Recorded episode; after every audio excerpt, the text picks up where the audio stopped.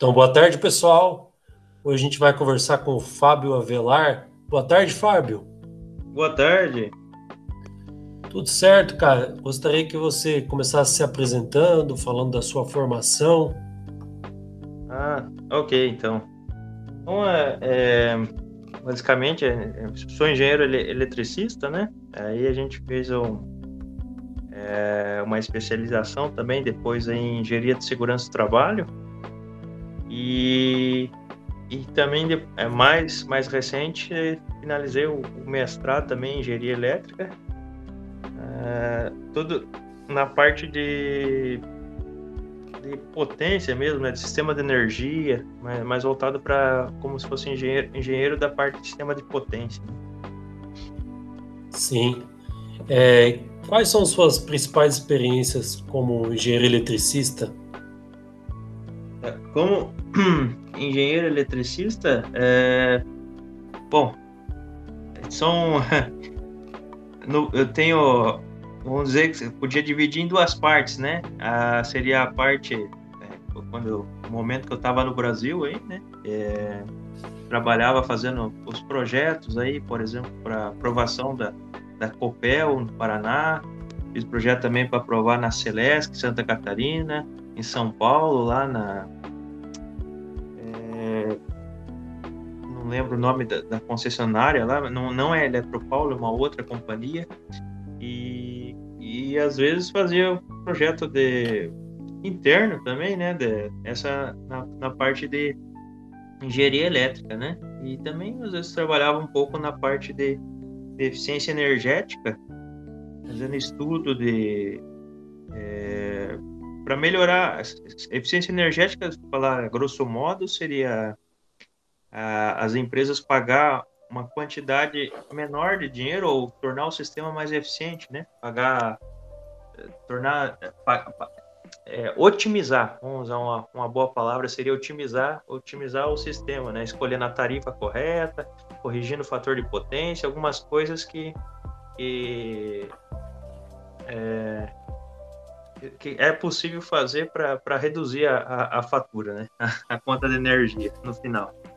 Então seria essa parte, a, a, seria a primeira parte no, no minha experiência como engenheiro eletricista no Brasil, né? E depois quando eu vim para cá, para o Canadá, né?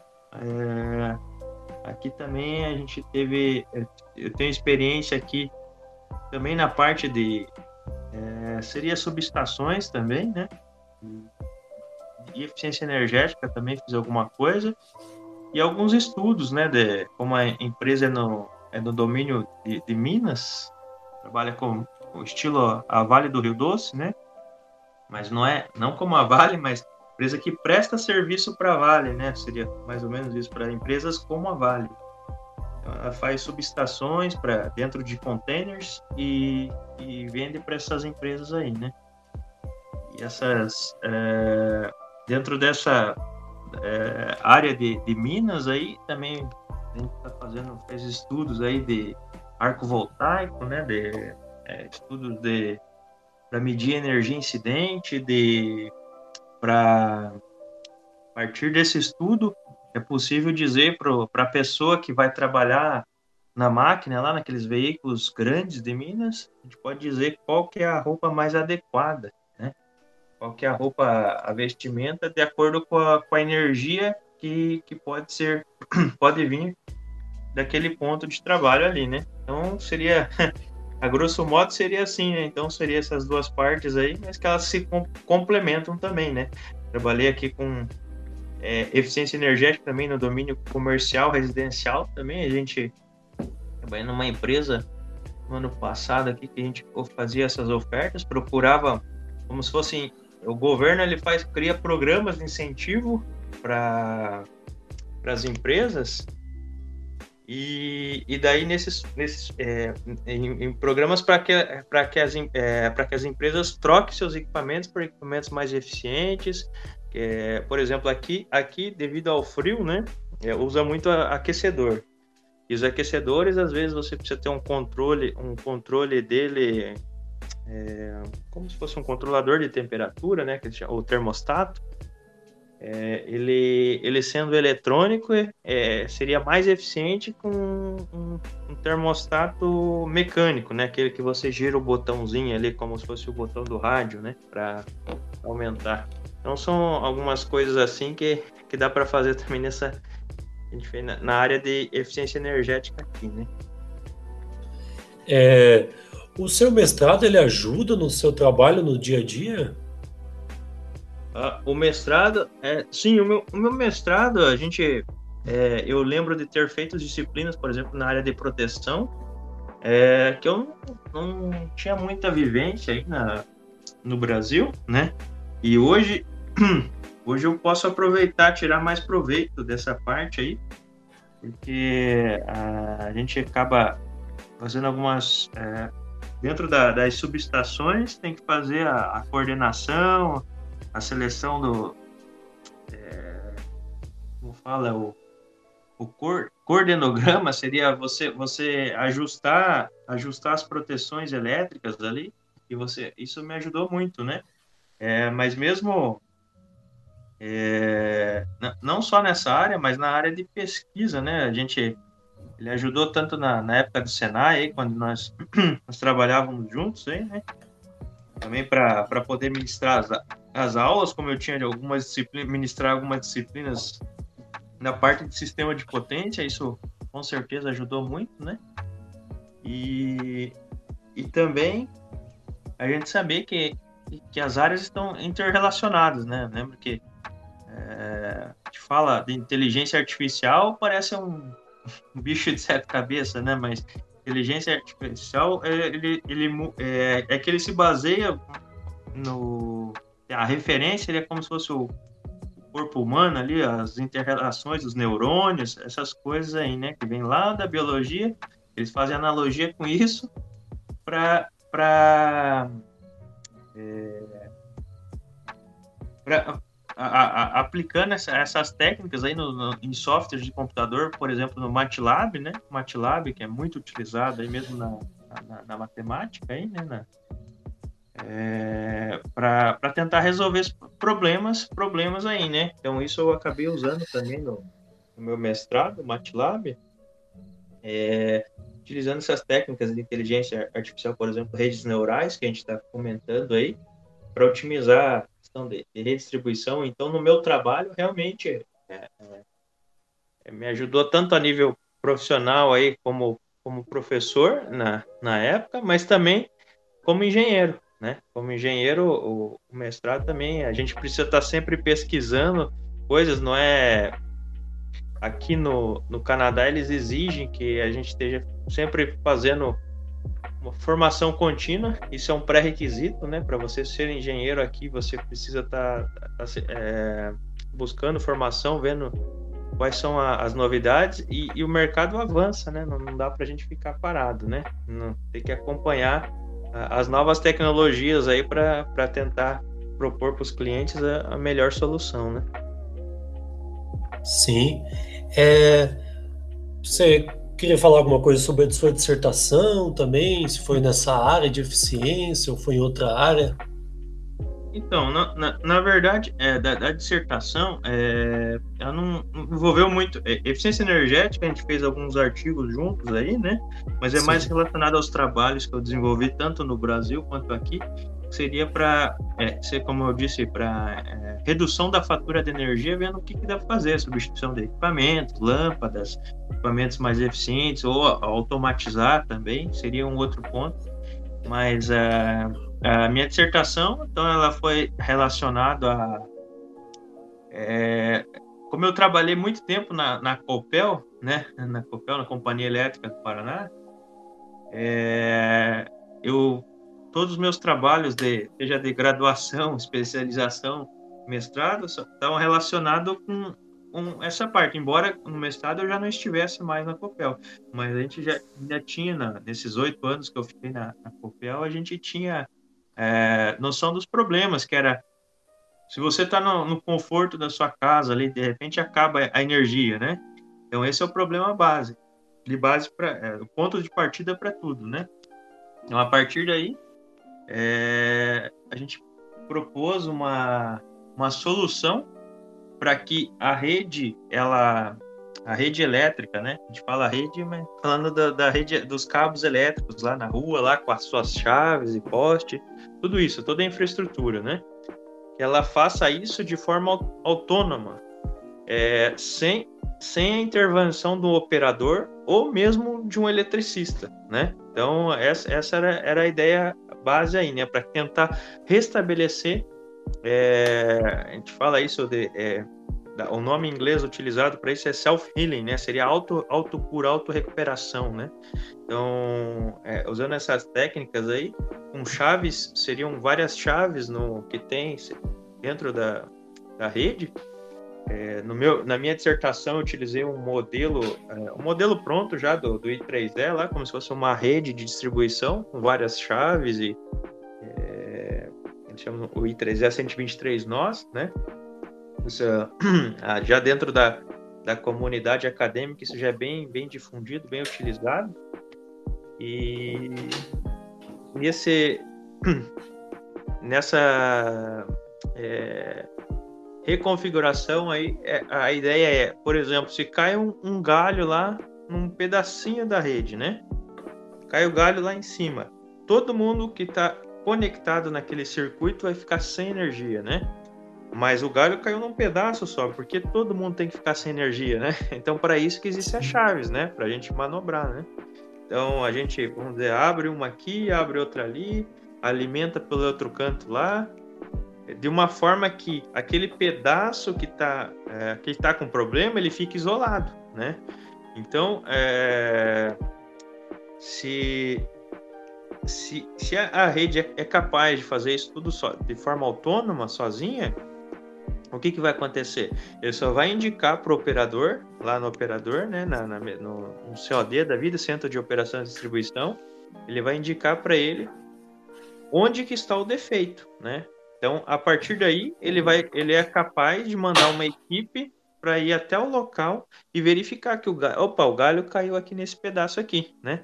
Ah, mas quando a equipe vai lá, é, o problema está resolvido, né? É, aí é, é, só, é, é, só ela resolver aquela partezinha ali, né? Hoje, como, como que é feito, né? É, na Copel, embora a Copel já tenha, ela já tenha implementado já, não, não em toda a rede, mas ela já tem projeto de implementação é, dessa, dessa técnica de self-healing já na, na, na, na, rede dela, né? É, então, hoje como que é feito? Acabou a energia, o galho, o carro bateu no poste lá, né? O que, que vai acontecer? As pessoas vão ligar para a empresa, aí vai ter que vir um carro, ele vai sair lá da subestação, que é, é a fonte, né? Aí esse carro da, da empresa ele vai percorrer toda a rede. Vamos supor que o carro bateu no poste lá no final da rede, né? Então o cara vai ter que correr todo o circuito até ver que o carro bateu no poste lá, né? Lá na frente. E com isso, já se passou, vamos supor que é 6 horas da tarde aí, né? O trânsito bombando, cheio de gente, né? O cara não consegue andar com o carro, talvez ele vai gastar duas, três horas só para procurar o defeito, né? Então, se, se é, por meio dessa técnica do self-healing aí, ele já vai identificar tudo, é, tudo sozinho e vai evitar que esse carro fica percorrendo toda a rede é, de forma desnecessária, né? Porque é, a rede ela tem a capacidade de fazer tudo isso de forma, é, de forma autônoma, né?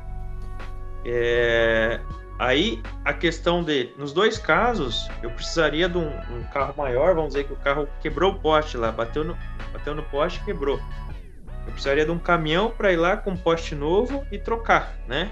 Aí, se eu já identifiquei que o problema é lá no final, eu mando uma equipe direto lá para lá para ver o, o que se trata, né? O que aconteceu naquele pedaço, mas todos os outros consumidores que estão para trás de uma chave, determinada chave ali, eles já vão estar com energia, não vai precisar ficar esperando, né? Então, é... até eu tive a oportunidade de fazer algumas visitas com os meus alunos no, no COD depois já disso, e eu sei que a Copel ela tem, ela já tem implementado, a, aqui fora também já tem, é, dentro da minha pesquisa, eu vi artigos de 20 anos atrás, na, na década de 90 ainda, tinha, já tinha algumas técnicas relacionadas a isso daí. É, é a preocupação de você manter a, a, a continuidade da energia, né? Então, basicamente, eu, o mestrado ele pegou essa via aí de, de continuidade da energia e, foi, e foi por esse caminho aí, né? Acho que falei um pouquinho demais. Não, tá ótimo. Para entender melhor. Então, algo que sempre dá acho, uma curiosidade, já que você está aí no Canadá, né? Foi, saiu do, do nosso Brasil aqui, é engenheiro, já falou que trabalha na engenharia aí, né? Você já me contou um pouco, mas gostaria que você me contasse agora aqui na entrevista sobre como que foi para você chegar até ser engenheiro, como que foi a inserção no mercado de trabalho aí no, no Canadá. Tá, no Canadá. No Canadá. É, isso, é. Aqui... Menos o Fábio que está no Canadá, né? É. pois é, rapaz, é. é. Então, aqui a questão do o mercado de trabalho aqui, ele é, é muito mais dinâmico, né? É, eu comecei aqui, não é simplesmente, é um pouco diferente do mercado de trabalho brasileiro, que a pessoa se forma, vamos dizer assim, ela se forma, ela dá entrada no CREA lá com o diploma dela, lá com os papéis, e já pode exercer a profissão de engenheiro. Isso eu uh, olhando o Brasil, né? Aqui não. Aqui mesmo uma, um engenheiro que se forma numa escola aqui, no Canadá, ele precisa passar por exames, como a Ordem dos Advogados do Brasil. Então ele precisa passar por alguns exames, né? Exames aqui na, na língua deles, né? E depois que você passa por esses exames aí, daí aí você tem o direito de se inscrever na ordem. Aí a partir desse momento você pode ser chamado engenheiro. Então aqui até tem, mesmo um, um, um canadense que terminou ali, tá com a sua graduação, né? É, na escola, ele não pode ser chamado de, de, engenheiro aqui. Ele não pode ser chamado. Ele só, só é reconhecido como engenheiro a pessoa que tem a inscrição como se fosse o CREA, né? Aqui, se chama OIQ, né? Ordem dos Engenheiros do, do, no Quebec, no caso. É, e, e, outra coisa, eles também funcionam de forma autônoma, autônoma, né? É, a ordem aqui, eu, eu te, é, depois que eu estou inscrito na, na ordem aqui de, dessa, dessa província, como se fosse esse estado, né? O CREA do Paraná, eu não posso trabalhar em outras, outras áreas. Por exemplo, eu não posso fazer o serviço lá em Santa Catarina, em São Paulo, né? Mas mesmo no Brasil também tem isso, né? A gente precisa fazer inscrições. Eu, para fazer projeto em Santa Catarina, eu precisei me inscrever no CREA de Santa Catarina, né? Aqui seria Sim. mais ou menos uma, uma coisa assim também. É, Sim. Sim, isso aí. Daí aí a, você faz o processo de validação, então para nós que somos engenheiros estrangeiros, né? Você faz o processo de equivalência, primeira coisa. Equivalência do meu ba bacharel, só que eu adicionei o meu mestrado também, isso também contribuiu para que eu fosse engenheiro aqui. E aí, a partir daí, beleza, já estão feitas as minhas equivalências. Esse ponto eu terminei. Agora eu estou no ponto como se eu tivesse concluído um bacharel em engenharia no Canadá, porém eu não posso ainda uh, assinar os projetos. O que eu preciso fazer passar no exame, né? Passar nos exames, desculpa, é no plural, são alguns. É, depois que que passar nos exames, aí sim, aí eu posso ser chamado engenheiro aqui, embora eu trabalhe em empresa de engenharia, tudo, mas tudo que eu faço precisa passar pela mão de um outro engenheiro, mesmo que seja só para assinar, só para olhar, precisa passar pela mão de um, um, outro profissional. Eu não posso entregar direto ao cliente, vamos dizer assim, né? Talvez, salvo se for algum documento que não precisa, não seja necessária a, a assinatura do engenheiro, né? E aí tem, você sabe se aí tem várias engenharias igual no Brasil, assim? Tipo, Olha, tem, Tipo, é, é, sim, tem. Aqui tem. É, é, seria mais ou menos equivalente, não é? A engenharia no Brasil, aqui no Canadá, é bem vista. É bem vista pela a pouca experiência que eu tenho aqui. É, mas tem mecânica, civil, elétrica, todas as áreas, mesmo dentro da elétrica, às vezes o pessoal tem que tomar cuidado, que agora a elétrica se dividiu bastante, né? Acho que no mundo como um todo, não só Canadá, mas o mundo como um todo, né? Tem a parte de eletrônica, tem a parte de automação, tem a parte de eletrotécnica, né? Isso é, já, já, se for ver os cursos de engenharia aí no, no Brasil já estão dessa forma e aqui também não é muito diferente, aqui segue mais ou menos a mesma linha. É, aqui no campus a gente tem engenharia da computação e de controle e automação. Engenharia de computação, né? É, então, são dois cursos na área da elétrica, né? Creio eu, é isso. Isso, você, é computação. Você... Isso, isso mesmo. É, não sou formado em engenharia, mas tenho uma noção que seja na, nas linhas aí, né? Isso. É... Bom. É, é, isso mesmo, tá certinho. É, é computação né? também, com, computação também é, poderia, talvez dentro isso dá para enquadrar como elétrica, mas também ela entra dentro dessas diferenças que a gente falou aí, né? E o engenheiro da computação aqui é, no Canadá não é regulamentado, não precisa ter inscrição na ordem, né? Ao contrário da elétrica, os tradicionais elétrica, elétrica, mecânica e civil, você precisa ser inscrito na ordem, que seria no, no CREA, né? Vamos dizer assim, para para poder exercer a profissão. Seria, eles falam que é regulamentado, né? Quando... Entendi. Ah, então tem essa diferença entre as engenharias aí. É, bom, a gente tem aqui os cursos, dentro dele tem algumas disciplinas. Nesse semestre eu estou trabalhando com uma de engenharia econômica, junto com a professora Soraya. A gente publicou alguns artigos nessa área, né, mas mais voltado para elétrica. Uhum. Se você puder comentar algumas ideias né, de engenharia econômica dentro da elétrica. Sim. É, eu não, como, é, como posso dizer, eu não, eu não, não sou é, é, especialista em engenharia econômica, mas, mas é lógico, a gente pode, eu posso dizer, da, por exemplo, alguns artigos que nós fizemos juntos aí, né? Eu sei que vai envolver um pouquinho a questão de economia, né? É, mas a gente fez os artigos na parte de eficiência energética, né? Como a gente falou, seria a escolha de tarifa, a escolha de tarifa. Isso entra dentro do contexto é, de você saber melhor, né? Que seria você saber a forma de utilização é, da energia ao longo do dia. Você precisa do, do profissional para fazer essa análise, né?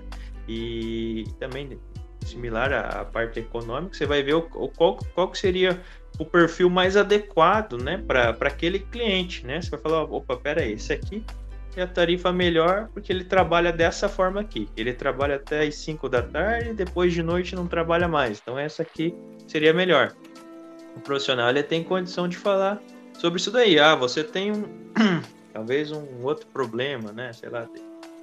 É,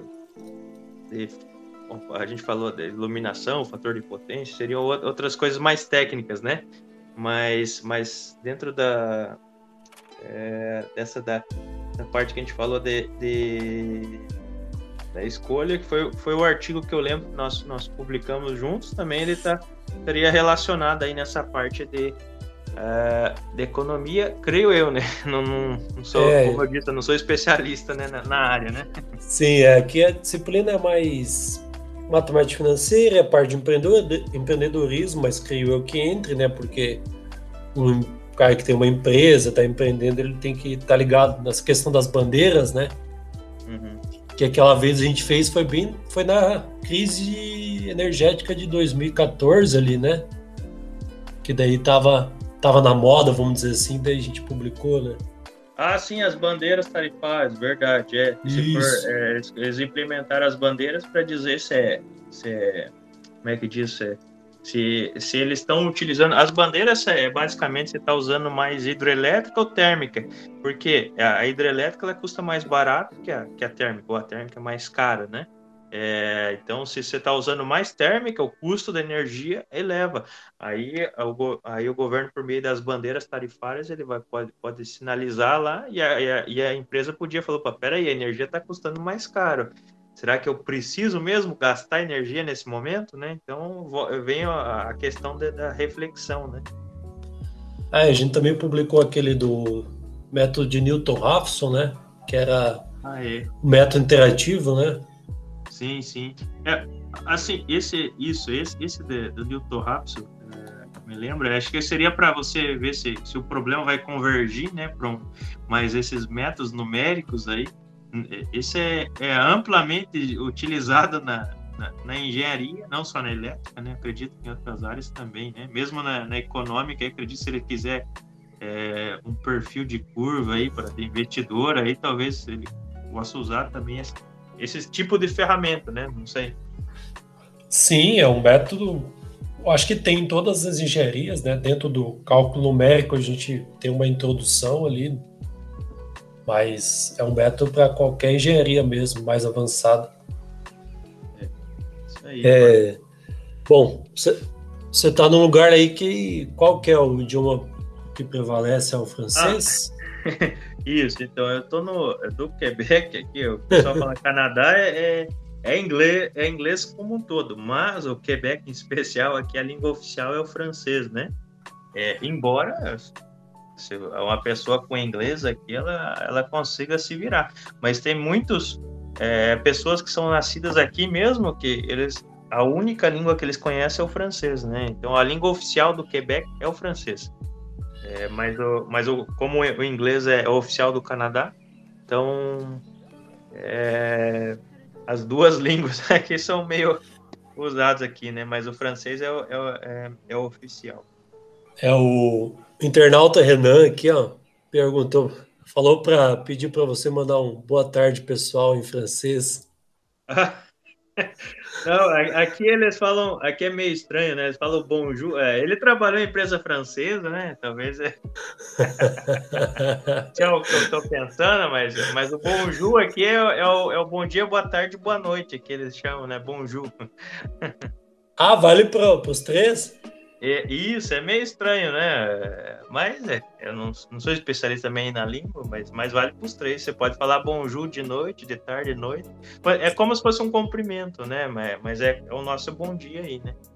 Ah, então nem dá para ficar naquela, ah, não almocei ainda. É. Não sei se é bom dia ou boa tarde. É. Mas geralmente, é, mas é isso aí, mas geralmente é o bonjour, é o, ele pega ali de manhã até de tarde. Às vezes eles falam bon soirée quando é, já tá mais caindo à noite, assim, sabe? Mas é, mas é o bonjour o dia inteiro. ah, entendi. Hum. Ô, Fábio, então, que tinha minhas dúvidas era essa. Quero agradecer você de coração pela entrevista. Tudo de bom para você aí.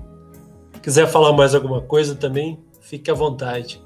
Ah, não, eu, eu que agradeço aí, rapaz. Eu não. É, como é que diz? A gente tentou falar um pouco, às vezes. É, é tanta, são tantas informações, né? Mas espero ter, ter contribuído um, um pouquinho que seja aí já, já ajuda, né? Não, contribui sim. Nossa até para a gente conhecer melhor aí o mundo fora também do Brasil e questão da engenharia também, que às vezes a galera que está estudando aqui fica tão na, na dúvida aí, né? É, não, mas aí a mensagem é a engenharia do Brasil é bem vista aqui fora. Então já fica a dica, né? Então, se a pessoa quiser ser engenheiro em qualquer lugar aí, vai, vai ter um bom caminho aí que eu não sei se é os brasileiros que, que abriram o caminho para nós aí na frente, né? Ah, é, talvez foi isso, né? Os é. que foram primeiro deram um bom exemplo. Agora é a tua vez bom. aí, cara. É. Não vá abaixar. uhum. Beleza, então, Fábio. Obrigadão, valeu. Até a próxima, então. Obrigado, até a próxima. Valeu, Edgar. Um abraço. Valeu.